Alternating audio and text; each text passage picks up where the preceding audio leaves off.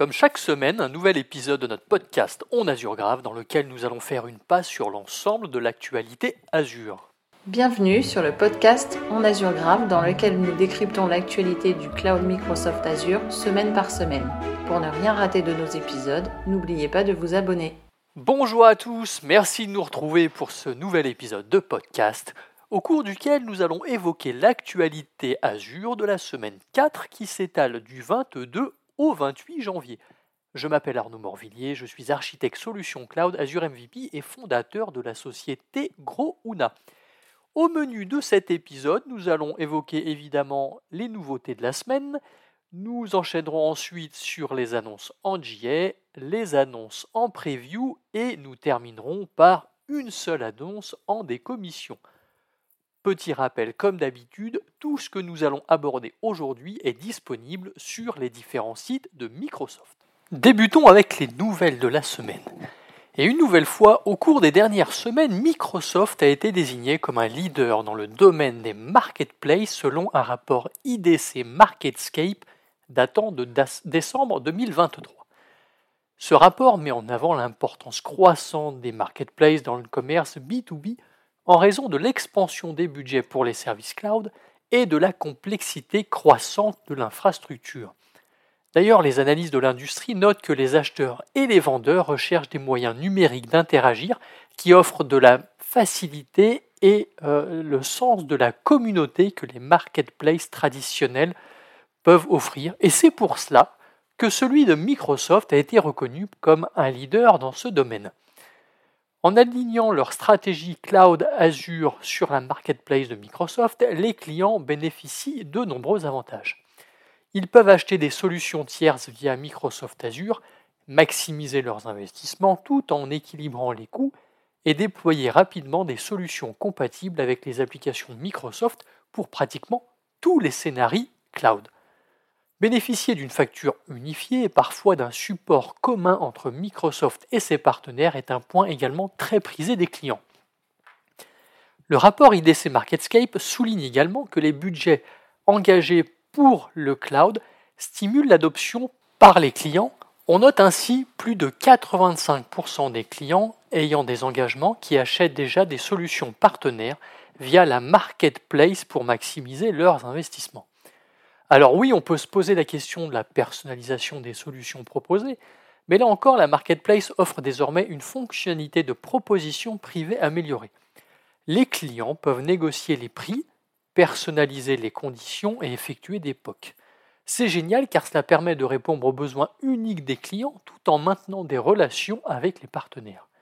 La marketplace de Microsoft dispose d'un réseau d'ailleurs de plus de 400 000 partenaires, ce qui permet à ces derniers de proposer des solutions toujours plus innovantes.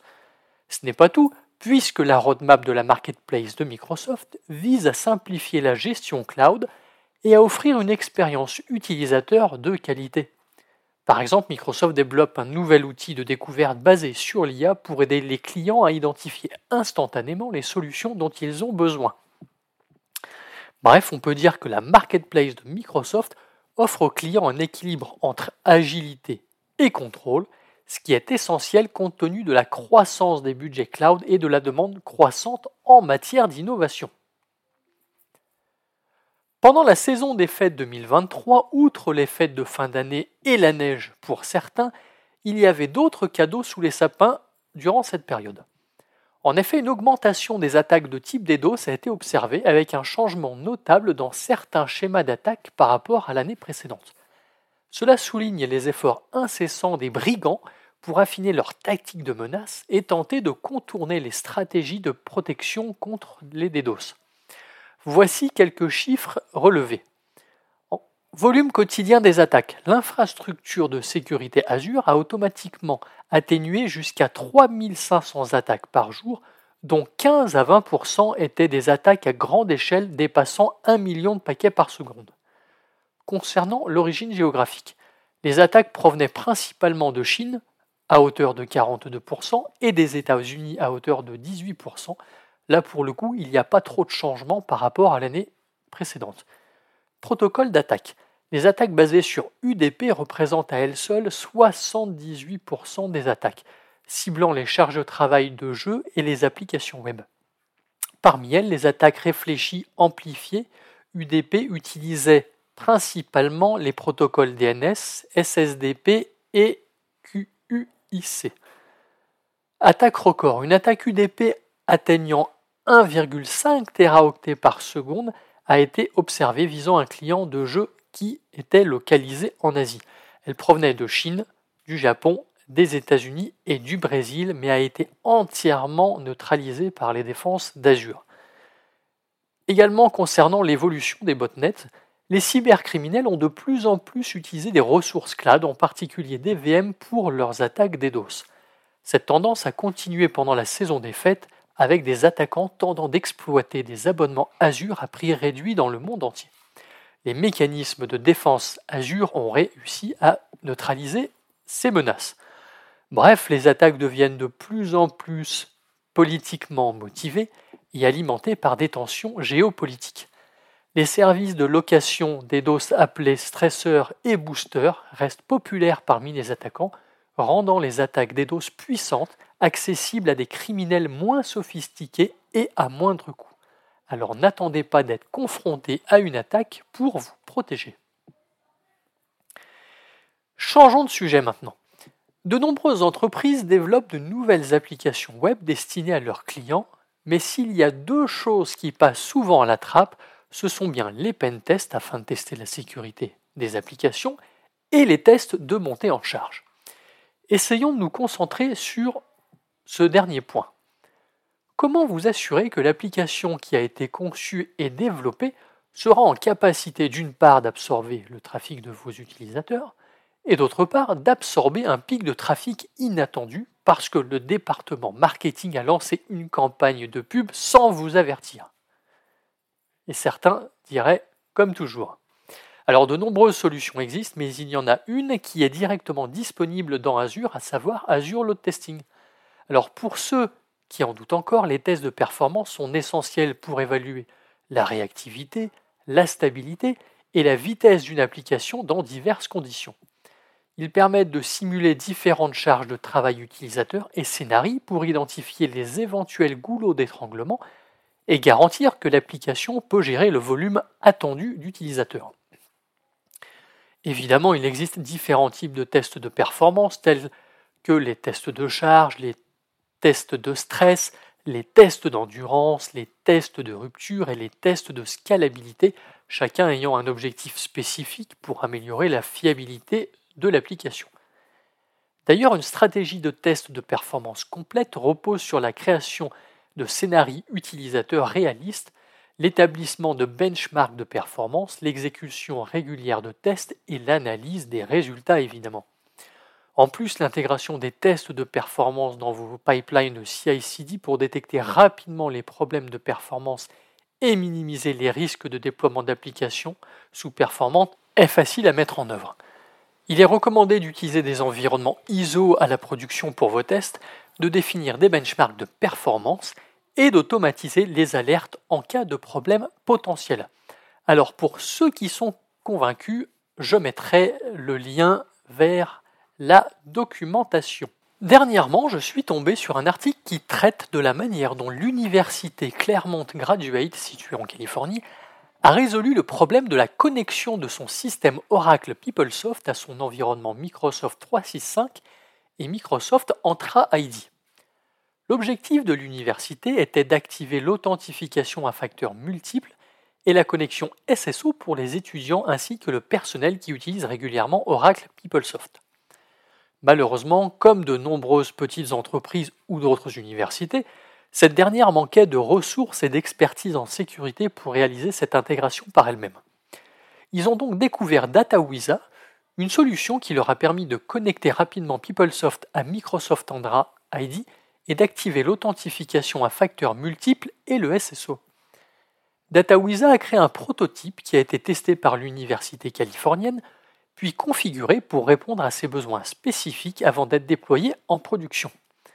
Un problème tout de même était que PeopleSoft ne disposait pas de fonctionnalités de sécurité modernes telles que l'authentification à facteurs multiples ou le SSO, ce qui obligeait les utilisateurs à se connecter en dehors de leur compte Microsoft sécurisé pour accéder à PeopleSoft.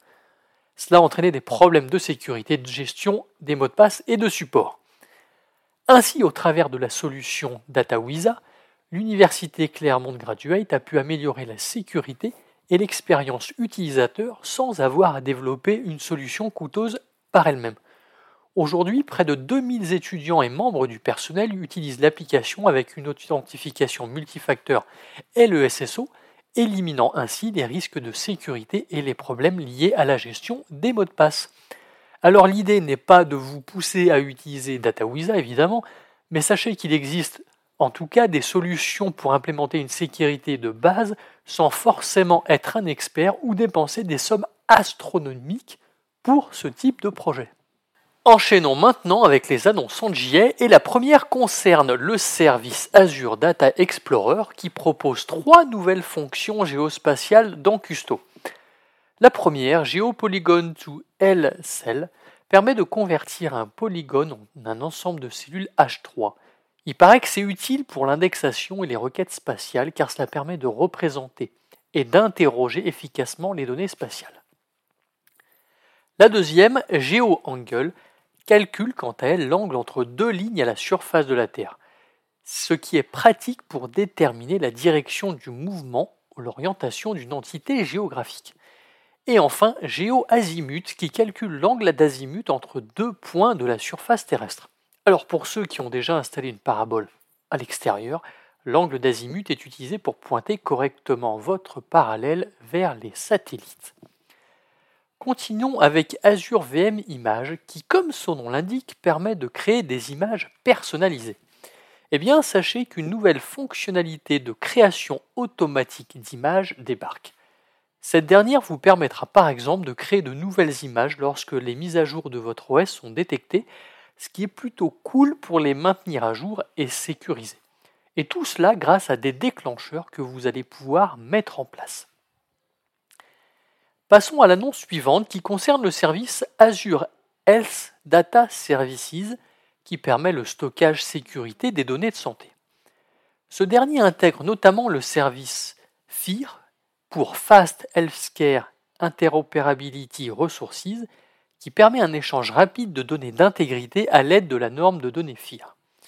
C'est ici que l'équipe produit propose une nouvelle intégration entre FIR et Azure Active Directory B2C.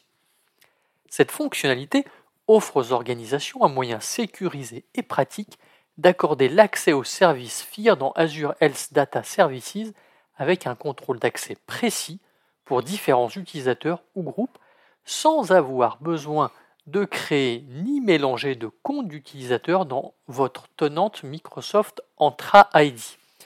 L'idée est ainsi de simplifier la gestion des permissions au sein de Azure Health Data Services pour les ressources externes à votre organisation, comme vos partenaires par exemple. Vous utilisez sans doute Azure Advisor qui donne des recommandations sur différents types euh, comme le contrôle des coûts, l'excellence opérationnelle, les performances, la fiabilité ou encore la sécurité de vos ressources Azure. Eh bien aujourd'hui, une nouvelle intégration va vous offrir la possibilité d'optimiser les coûts pour les Log Analytics Workspace il pourra vous proposer de changer de niveau tarifaire ou encore de supprimer des tables inutilisées. Bref, un atout supplémentaire pour réduire votre facture cloud. Maintenant, deux annonces qui concernent Azure Monitor. La première, la possibilité de créer des clusters dédiés pour stocker les logs Azure Monitor depuis Log Analytics Workspace ce qui vous offre des fonctionnalités avancées et une utilisation plus élevée des requêtes. Voici quelques avantages de ces clusters dédiés. L'utilisation de clés de chiffrement CMK, un double chiffrement avec celui au niveau de l'infrastructure, une optimisation des requêtes pour les requêtes entre espaces de travail qui s'exécutent plus rapidement si les espaces de travail se trouvent sur le même cluster, ou encore les zones de disponibilité. En revanche, les clusters nécessitent un engagement d'ingestion minimal de 100 Go par jour, hein, ce qui commence à faire quand même. Hein. Mais pour ceux qui ont une grande quantité de données à stocker, sachez que vous pouvez y stocker jusqu'à 50 Tera de données. La seconde annonce concerne Azure Monitor VM Insight, qui supporte désormais les VM qui, euh, qui exécutent Linux euh, Red Hat Enterprise Linux version 8.6. Cela signifie que vous pouvez utiliser l'agent de dépendance pour surveiller les connexions réseau et les processus de vos VM et visualiser les dépendances entre elles dans la fonctionnalité Map de VM Insight. La dernière annonce en JA sera pour Azure Spring Apps, qui propose de nouvelles fonctionnalités pour ce début d'année 2024, comme Spring Cloud Gateway, qui prend en charge un cache de réponse, qui va permettre aux services et aux clients de stocker ou de réutiliser efficacement des réponses aux requêtes HTTP. L'API Portal prend en charge l'activation et la désactivation de l'option d'essai qui permet d'essayer les API via la vue centrale API Portal, ou encore la possibilité de connecter une base de données Azure Cosmos DB à votre application dans Azure Spring Apps, mais aussi un cache Redis. Bref, plein de nouveautés très intéressantes pour les utilisateurs de Azure Spring Apps. Je vous propose maintenant d'évoquer les annonces en preview. Débutons avec Azure Data Explorer où l'équipe produit propose des nouvelles fonctionnalités pour l'opérateur KQL dans la partie graphe. Le premier, le paramètre cycle, qui permet de contrôler la manière dont les cycles ou chemins fermés correspondent dans le modèle. Vous pouvez choisir parmi trois options tout, aucun ou unique edge. L'option par défaut est Unique Edge, ce qui signifie que les cycles ne correspondent que s'ils incluent pas le même bord plus d'une fois. Et le second, les motifs non linéaires avec lesquels vous pouvez exprimer des motifs linéaires ou des motifs comportant plusieurs séquences d'arêtes en utilisant plusieurs séquences délimitées par des virgules. Cela peut vous aider à capturer des structures et des relations plus complexes dans le graphique. Vous aurez compris que je ne suis pas un expert du sujet. Euh, ça ne me parle absolument pas, mais j'espère que ceux qui utilisent Azure Data Explorer seront contents de ces nouveautés. Le service Azure Automation évolue puisque l'équipe produit introduit le Runtime Environnement qui offre une expérience simple et sans tracas pour la mise à jour de vos scripts vers les dernières versions. Il fournit également un contrôle complet pour configurer l'environnement d'exécution du script sans se soucier de versions de modules en conflit. À savoir que tous les runbooks existants sont automatiquement disponibles dans la nouvelle expérience Runtime Environnement sans aucun effort manuel. Vous pouvez naviguer de manière transparente entre l'ancienne et la nouvelle expérience en un seul clic. Le service Azure Site Recovery maintenant qui supporte à son tour les disques Premium SSD V2 au niveau des VM ce qui doit répondre à une demande croissante des clients qui souhaitent activer Azure Site Recovery sur des machines virtuelles. Cela permettra aux clients de protéger leurs données ainsi que leurs applications et charges de travail en ligne en cas de panne planifiée et imprévue. Les deux dernières annonces en preview concernent API Management, la première avec la fonctionnalité Circuit Breaker les clients ont désormais la possibilité de configurer la propriété circuit breaker dans la ressource backend, offrant ainsi une protection au service backend contre la submersion de demandes excessives. Alors cette dernière permet aux clients de définir des règles de déclenchement d'un disjoncteur, notamment des critères tels que le nombre ou le pourcentage de conditions de défaillance dans un intervalle de temps défini et une plage de code d'état indiquant les défaillances. L'idée en fait est de permettre aux ressources back-end de se rétablir après une situation de surcharge. Et la seconde annonce concernant API Management est la fonctionnalité de load balancing. L'idée est donc de pouvoir diriger les trafics vers un pool de back-end afin de répartir la charge. Et cerise sur le gâteau, chaque back-end peut avoir sa propre configuration de circuit breaker que, vous, euh, que nous venons de voir. Terminons cet épisode avec une des commissions. Microsoft annonce la fin des déploiements des services en mode classique au 31 août 2024. Alors si vous possédez encore des ressources de ce type, il faut les migrer vers ARM sous peine de voir vos services arrêtés et vos données supprimées. Et eh bien voilà, c'était tout pour cet épisode. Merci à vous de nous avoir écoutés. J'espère une nouvelle fois qu'il vous a intéressé. N'hésitez pas à le partager. Pour ma part, je vous souhaite une excellente semaine et je vous dis bonne journée.